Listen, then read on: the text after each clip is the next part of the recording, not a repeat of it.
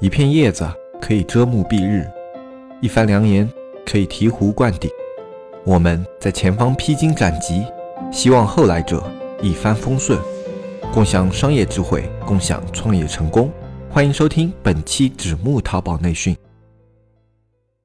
大家好，我是黑泽。今天呢，依旧是由我来给大家做这一期的淘宝经验分享。今天我跟大家分享的内容呢，是关于如何附加自己品牌的品牌溢价。这个话题呢，其实它针对的产品面并不是那么的广。首先呢，它对你的产品，如果你要去附加品牌溢价的话，你的产品的基础一定是非常好的。像一般的产品，它是很难去附加出自己的品牌溢价的。即便你给它打了一个品牌啊，并并且给了它某些品牌上面的一些溢价值在上面，但是它的品质不够支撑的话，它会很容易的让你辛辛苦苦打造的品牌形象造成崩塌。比如说我们以前类似于肯德基，它的食品经常出现安全门的事件，比如说苏丹红啊啊，或者说是禽流感这样的东西，就会威胁到它这个品牌溢价，它的这个品牌价值会大幅度的跌损。这种放在我们电商行业也一样的，虽然我们的品牌没有肯德基那么大，我们可能只是街边的一。个小炸鸡店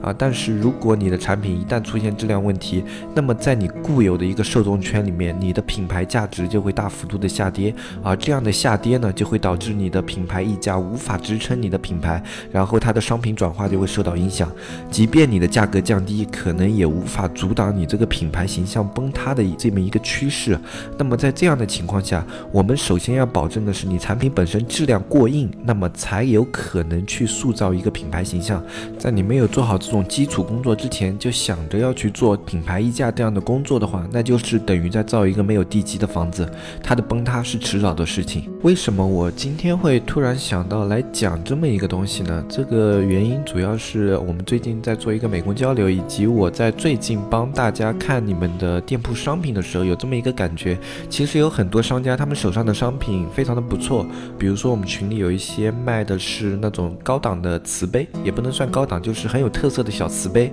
啊，然后还有一些卖家呢，他们是一些首饰的总代，他们做的是一些小众的轻奢品牌，这样的品牌并不是很知名，但是他们有一个很好的供货渠道，然后本身的产品质量也很好，然后啊，他们在国外或者在某些地区，这样的品牌已经形成了一定的知名度，但是在淘宝上它的名气不是那么大啊，而他们在淘宝上的做法呢，忽略了某些重点啊，所以在这样的一个大环境下呢，啊，我觉得。品牌溢价这个东西怎么去做啊，还是挺重要的一件事情。因为有的人他可能啊，因为没有去附加这个品牌溢价，或者没有去做这样的工作，就可能导致他的产品定位错误，从而进入到一个比较恶劣的一个竞争环境。你的产品原本可以在某些附加值上给你带来一个比较好的竞争环境，但是你没有去利用它，在这种情况下的话，就会导致你陷入一个比较恶劣的竞争环境，你的商品的运营难度也会变大啊。去做一个品牌溢价呢，就会让你。你从这样的环境脱出出来啊，进入一个比较良好的竞争环境。这样的话，你在运营的过程中啊，以及在你后期推广的一些过程中，都会相对的比较省力，因为你的最初的运营方向已经脱离了一个大环境，并且做出了更高的一个利润空间。更高的利润空间呢，是非常有利于你的产品去推广的，因为它给你了很多的容错率。比如说你在淘宝客的时候，如果你的利润空间够大，你在淘宝客这种推广方式里面，亏损值是越小的。还有一种就是你在推直通车的时候，主要你的利润空间够大，那么哪怕它的转化率向下低个一两个百分点，你也可以做到啊，比那些低价产品更好的一个 ROI 表现。那我们接下来就正式来讲，我们怎么去做一个品牌的品牌溢价。首先，大家要明白的一个概念是，品牌并不只是一个名字，就好像肯德基这个东西，它是一个很大的品牌，但是如果脱离了它的产品，那肯德基就只是肯德基而已。它之所以有这么一个品牌，是因为它有很多年的积累，它的炸鸡产品非常的好啊，它的这种汉堡连锁啊，在美国啊这么多年积累下来，是让人非常放心的一个啊复合式连锁店。那么它在中中国入驻的时候，它就已经有了它的基础品牌影响啊。这种品牌，我就是我们俗称的一个大品牌，它的基础值是非常好的。它在这个名字之下已经有了它的价值。到了这种程度，它只需要一个名字就可以代表很多。但是很多品牌在刚开始的时候。你要注重的不是它的名字，而是你的品牌痛点。比如说肯德基，它最早的时候啊，比较特色一些产品，比如说上校鸡块啊、炸鸡翅啊，这些是它和它其他店去区分的一些点啊。它的一些吮指原味鸡这样的产品非常的好吃，它的重点不是汉堡，而汉堡王就不一样，它的运营重点是汉堡，它的汉堡做的比别人的更好、更大啊，或者说用料更足，然后口感更好，这是汉堡王它最早的一个卖点啊。我们在做自己的店铺的过程中也是一样，你你要很清楚的去提取到自己店铺最大的优势是什么。如果你的优势明明是炸鸡，但是你要把卖点做成汉堡的话，那么你比起那些汉堡本身就做得特别好的那些店，肯定就是有所不足了，而且竞争力也会相应的下降。那么对你品牌这个溢价是有折损的。一旦你找对了自己的品牌溢价附加值，那么你的效率也会更加的高。嗯，下面我来讲一个例子吧，就好像我们之前的话，我看到过一家店铺，它是做首饰的，首饰做的非常的不错，甚至它的风格啊什么的，在细节上、材质上，我都对比了潘多拉啊，它跟潘多拉这种呃整体的用料啊以及效果都不相上下，而且它的价格是比潘多拉要稍微便宜一点的，因为它的品牌附加值没有潘多拉那么高嘛。然后在这么一个情况下，但是它仍处于一个高价位首饰的水平，因为它是一些合金材质嘛，配合串珠这样子的。呃，虽然它比潘多拉便宜，但是是针对市场上大多数的同类商品来说，它的价格仍然过高。但是它的商品的图片表现非常的好啊，整体的模特选用啊，以及产品的拍摄啊，还有一些比如说明星附加值啊什么的都非常的高啊。但是它这个品牌唯独就是缺少了对于它这个品牌自身的描述，就它本身是一个小众品牌，并没有一个很广的知名度，价格呢定的也不能算低。在这样的一个情况下，它并没有对自己的品牌去进行描述。它这个品牌我看了一下，它主打的是什么呢？是一个比较有有名气的一个知名设计师啊，给它整个品牌做了一个形象和原创设计。然后这些所有的那种珠串不一定是设计师原创，但是他们的主要设计师就是是那个人冠名。那么它这个品牌的主要溢价其实就是来源于这个设计师，这个设计师是它溢价最重要的一个点。但是他在详情里面却完全没有提及这个设计师。首先，你这个设计师啊，在淘宝这个环境里面，在这么一个大环境下，他的知名度并不是非常的高。在不高的情况下，你还没有对这个设计师本身的一些设计履历啊，以及他的一些能力啊，还有他的设计理念这种东西去做出说明的话，那么你这个品牌附加值就等于是不存在的。因为我们知道，淘宝现在上面做好看的首饰的店铺非常的多啊，比如说银时代啊这种。他们的价格也不是非常的贵啊，那么你在。做了图片没有特别大优势的情况下，你的主打就是设计师，他是能够给你带来品牌溢价的，而不是那些好看的图片和好看的模特给你带来品牌溢价。在这种情况下，我们就要去区分你的页面的痛点应该抓在哪一块啊。如果我们把设计师再融入到页面里面啊，让人知道你这一个整个品牌是有一个冠名的设计师整体进行思路设计，然后并且有他的一些证明啊什么的，这样子的话，他就会给你这个品牌。一个很好的塑造形象，哪怕别人不认识这个设计师，他可以感兴趣的话，他可以去查，对吧？那么他也可以进一步的去了解，或者说他根本不需要进一步的了解啊，他看到了这样设计师的一些说明，他就会对你这个品牌产生更加好的好感，因为你的品牌有具有别人不具有的东西。对于有很多小众心理的人来说，这样子是非常准确抓中了他们的痛点，他们就是喜欢一些独一无二啊，或者说别人不为人知的东西，这让他们心中会有一些窃喜的。愉快感啊，这是很多的小众品牌他们去抓客户的一个心理，就独特性。那么独特性在你设计师方面其实是很能体现出来的，而你舍弃了设计师去着重的突出图片和模特，那么就本末倒置了。你把你产品最好的一个痛点给舍弃掉了，完全不在页面上体现，那么你这个价格就很难支撑你这样的转化。上面这个例子呢是价格定价过高，没有突出自己的品牌优势而导致的一个转。化率过低，那么还有一种情况是什么呢？还有一种情况是，啊，你的产品本身素质非常的不错，它应该可以有更高的一个定价，但是你因为自身的一个对市场的判断错误，或者说能力上的某一些欠缺，而不对这个产品去进行一些附加值溢价，这样的话就会导致你可以做的更高的一个利润空间被你自己给压缩掉了。这个问题呢是存在于我们社区的有一家棉麻风的一家 T 恤这样的一个店铺里面啊，它的整体的店铺 T 恤风格走的是棉麻风，页面的设计风格呢也是是比较舒服的，但是它把整体的定位定价到了跟那些纯棉 T 恤啊，或者说是那种低价 T 恤一个的水平，就他的他认为他的成本比较低，他只需要做出一定的利润就行了，他没有把自己的利润空间想象那么大。但是其实如果你们仔细去观察淘宝市场的话，现在的棉麻风的 T 恤，他们大部分都是在走一个比较好的品牌调性，并且去跟那些低价的纯棉的商品去区分开。为什么他们要这样做呢？因为这样做，它可以在最大化的它这个产品的优势，他们可以把棉麻风这个产品跟其他的风格的产品给区分开来，以寻求最大的利润空间，并且寻求一个更良好的竞争环境。而我们社区的那名卖家呢，他因为他的棉麻衣服的成本不高啊，然后他就把它定价定到那种 T 恤。大家都知道 T 恤的话，像男装在比较低的价位的话，可能三十到六十这样的一个区间，但是棉麻风你是非常容易的就可以做到七十到一百五这么一个区间里面的。这个卖家他是把棉麻风定到了纯棉那种 T 恤的一个定价空间里面去，这样的话他就是把自己一个棉麻风的衣服放到那个区间去竞争，那个区间的竞争环境是非常恶劣的，因为这样一个区间里面淘宝的卖家是非常多的，这个区间的进货门槛非常的低，然后价格本身的成本也低，就有很多人考虑去囤货做这样的一个东西，然后他们这里面的价格战打得非常的恶劣，然后客户的本身群体质量也不算非常的高，而棉麻风呢，你只需要去做一些良好的拍图啊，良好的一个设计和页面风格，然后做出出一定的品牌调性，就可以从那样的环境中挣脱出来，然后从而寻求一个高利润。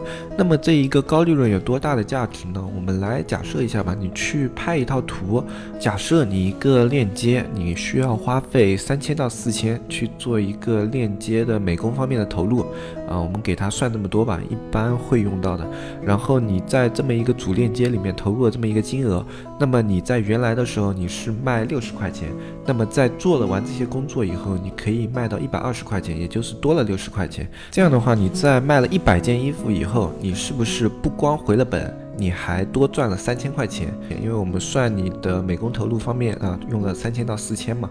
这笔账其实是非常好算的。那么有的人说，那我美工和品牌方面的包装真的可以做到这么高的溢价吗？其实这个是可以做到的，特别是在服装类目，你的产品啊，你只要质量方面不要出特别大的问题，呃，像你的走线啊，还有这种包边啊，包的比较好的情况下，那么他们对你的品牌认知度，像特别像棉麻这样的产品。他们对这种风格的认知度是非常高的，他不一定会去在意这么六十块钱。像现在的人的话，对于六十块钱的概念还是比较薄弱的。而且在棉麻这一个大的环境类目下面，就是棉麻的话，很多店铺都会出到一百多甚至两百多的一个价格。像女装的话就更夸张，你可能一件棉麻风的衣服短袖都要做到三四百，都很多的。嗯，但是它的成本肯定是呃没有那么高的。它这里面附加溢价的方法，一方面就是棉麻这个本。身的材质会对很多这种小众人的爱好和胃口，啊，另外一个方面就是你店铺的整体调性、设计风格以及页面啊，它可以支撑你这么一个小众的调性，让你形成一个小众的品牌。这种情况下，你就可以对你的品牌做出这么六十块钱的一个溢价附加。其实品牌做出这么一个程度的溢价附加是很简单的一件事情，不要把它想得特别的难。你的品牌甚至不需要有一定的知名度，你只需要营造出你一个品牌的调性。和风格有时候就可以做出这样的一个品牌溢价。又比如说做紫砂壶吧，紫砂壶这个东西其实水非常的深，但是在淘宝上面啊，像大师级的紫砂壶或者手工紫砂壶是很少的，很多都是批量产的。但是就是有的紫砂壶店，它只需要在下面刻上一个大师印章，或者在烧炉的时候就是留下这么一个痕迹啊，或者是证书啊什么的，它就可以在它的本身的紫砂壶的价值上附加一倍的价值。呃，这个你不是行家，你根本看不出来。但是你只要把这些附加工作，比如说这种成本。不高的证书啊、印章啊、刻章啊这样的工作，哎，给附加到里面去，那就会有这么一部分的市场的人愿意去买单。比如说，你可以同时啊寻求做一个低客单的，然后寻求比较高体量的一个做法，然后同时你也可以去做另外一家店，就是小而美的，它是寻求利润的一个做法啊，就是在你运营能力非常强的情况下，它可能没有小的店能够走到的流量上限那么高，但它利润空间非常高，它能够给你持续的带来一些可观的额外收入，那也是非常好的一件事情。有走过这方面路线的一些卖家应该知道，呃，就是你去做出品牌附加溢价之后啊，或者说做出一些手工匠人的情怀之后啊，啊，你把原来的利润的效果啊翻到就是呃原产品的三到五倍是很正常的一件事。那么也就是说，你的销量只要有原产品的三到五分之一，那就赶上了原来产品的表现。那么就算它再不济一点，只有原来产品的十分之低，那么还是可以等于是做了你原来那种产品的一半的一个产品，而且它用的精力和难度都是会比较小的，也是更加适合中小卖家去做的一些运营思路啊。就有的中小卖家，他们前期不太舍得去投入，然后呢，他们做出来的产品就跟那些呃阿里巴巴幺六八八这种水平的差不多。那么其实你们两边呃目标是不一样的。幺六八八的话，他们只是需要别人有人进货啊，所以他们的详情也不用特别讲究，他们要突出的是自己的价格低，能够提供的产品稳定啊，什么什么样的啊，他们需要侧重的是这方面的东西。而你作为一个淘宝上的卖家，你需要让客户去买单，你要侧重的点就是你的品牌形象好，这样的一些方向是你在做淘宝的时候可以去考虑的，而不是厂家给你图你就用什么，因为厂家他们想要做的方向跟你不一样，他就是随随随便便图就就可以了，他就是要走量，让你相信他是个厂家，那种图很能够营造出这种厂家氛围，可这对他来说反而可能是一件好事。那么对于我们来说，你只是给他了一种厂家和地摊货这样的感觉，那么买家会不会去买账呢？肯定是不会的，对吧？那么你去花费一些资源和精力在营造你的品牌上，比如说美工啊，比如说拍摄啊，这种投入是比较值得的。然后接下来再说一个吧，就是在品牌的营造方面，一个叫整店调性。整店调性的话，这个东西是比较玄学的一个概念。这个东西我们之前也说过，呃，它的话就是营造出你店铺的一个统一感，而让。那种买家去加深它的浏览深度，这个东西呢，它对于你的设计美工的要求非常的高。你的设计美工可以设计出一套这样的调性以后啊，你其他的美工就可以很好的根据这样的一个工作去套版。所以说这一个方面的话，投入是非常非常划算的。我们社区之前也有一家店铺啊，小安他们给我看过，就是它的产品还不错，而且它的整店的调性还可以，有一种那种网红店的风范，但是它。它就是对于整体的店铺的拿捏不太好，就是它的图片虽然是网红图片，啊，但是它拍的时候没有很注重这种光源啊，还有色调的统一性。但是它呢，作为网红店，它本身的粉丝量又不是那么大啊，所以它就处在一个不尴不尬的阶段，就是它的粉丝量不足以支撑它的店铺成为一家网红店，但是它的风格呢又没有成为一家淘宝上的风格店，这样的话就导致它既做不成一家网红店，又做不成一家风格店。那么在你本身的粉丝基础不高的情情况下，其实你可以尝试着走风格店的路线啊，就把你的店铺的一些光源啊、冷暖色调啊，然后还有一些就是啊图片的设计啊、拍摄角度啊进行一个统一。像这种工作是可以体现出你店铺整体的风格性的。当你店铺体现出这样的风格性以后，它的访问粘度会加深，它的转化率也会相应的上升啊。我是比较推崇于这样的做法的，因为相对于网红店的话，这样的做法会更加的直接有效。网红店的话，粉丝积累不是一蹴而就。的事情，它是一个很长的积累过程。那么这个时候，你与其把你的品牌溢价附加在网红这个点上，还不如把品牌溢价附加在风格这个点上，啊会显得更加的直观有效。那么今天这一期节目跟大家聊你的品牌附加的点，我们大概聊的例子就聊到这里。后面呢，我们再来说一下品牌溢价这个溢价点主要从哪些方面去考虑。第一。商品材质是不是有优势？第二，你的商品本身是否具有一定的品牌效应？第三，你的商品是否具有一定的那种设计师啊或者画师之类的东西的加成？第四，是否有一些原创版权的设计啊？第五，是否有一些供货商提供的啊独家的那种呃就是专利啊，或者说是图案版权这样的东西。如果这些都没有，啊，还有一些是什么样呢？你是否有一些原产地的优势？就好像说，呃，你是卖一些北极贝啊或者什么的。如果你是在这种北极贝的原产地啊，或者说是舟山的原产地，那么你就可以把这些东西给附加到你的详情页里面，甚至于说你都不需要自己有这样的一些资质，只要你的供应商和厂家他们愿意给你提供这样的信息，那么你就可以做到你的详情里面进行一定的美化优化，这些都可以作为你自己的品牌附加值。我们在做生意的时候，有时候思维不要过于僵化，你不要觉得厂家的东西就不是你的东西，只要你在跟厂家协商沟通没有问题的情况下，你可以把厂家所有的资质放到你的店铺里面，因为他如果作为你的供货商，他所拥有的东西其实跟你所拥有的东西是一样的，你只要跟厂家协商好以后，你可以去用他的东西，以后你可以尽量的去用，并且把这些东西成为附加值，不要去害怕用了这些东西以后，你的商品没法承载这样的附加值啊，先去做，做了以后出问题，你可以再修改，你可以让你自己配得起这个附加值，而不要在一开始畏首畏尾，这样的话你可能会错失很多的机会。附加值这个东西，它最大的必要性就是让你错开了很多不必要的竞争环境。像你没有品牌的产品和那种烂大街的产品，你就算有一个店名啊，我有个 logo，它没有用啊，它没法给你带来品牌溢价的话，你还是得跟那些二三流的店铺一起混在一起厮打做一团。长期处于这么一个环境里面进行竞争的话，会让人身心俱疲。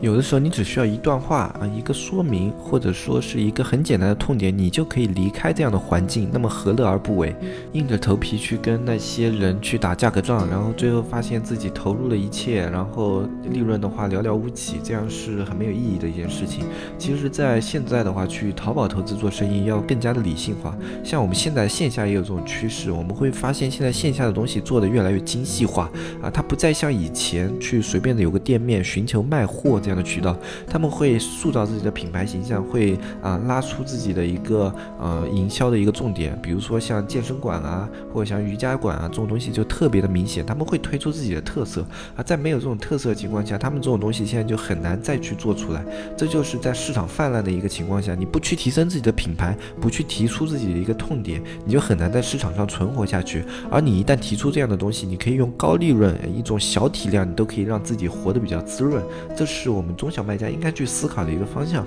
所以我觉得这也有必要来作为一期节目跟大家讲一下。我觉得这样的话是。更加适合中小卖家的一个做法，大家也可以去考虑一下，你现在的环境、你现在的会员和你现在周边的资源有没有可能去做出这样的一个品牌溢价？那我们今天的这期节目就到这里，后面的依旧是我们的广告时间啊！我们现在的社区美工服务非常的火热啊，排名已经应该已经是排到了下下期啊！现在呢，我们也在加紧人手去筹备，我们接下来会去对这个美工服务的进一步拓展，以及在思考我们美工服务更加多样性的一个变化。如果你也有美工方面的需求，就可以先来报名。我们会根据现在的报名情况调整我们的美工业务，也是给我们美工一个参考方向。报名也非常简单，添加我们详情里面小安的微信，搜索微信纸木电商的拼音就可以搜索到小安。添加小安以后，说我要美工报名，小安就会给你简单的介绍我们美工现有的服务，以及给你安排登记。啊，之后呢，我们有名额空余以及有新的服务推出，都会优先联系你。啊，如果你的报名时间比较晚的话，那就比较遗憾，你的 名次就要再往后顺推了。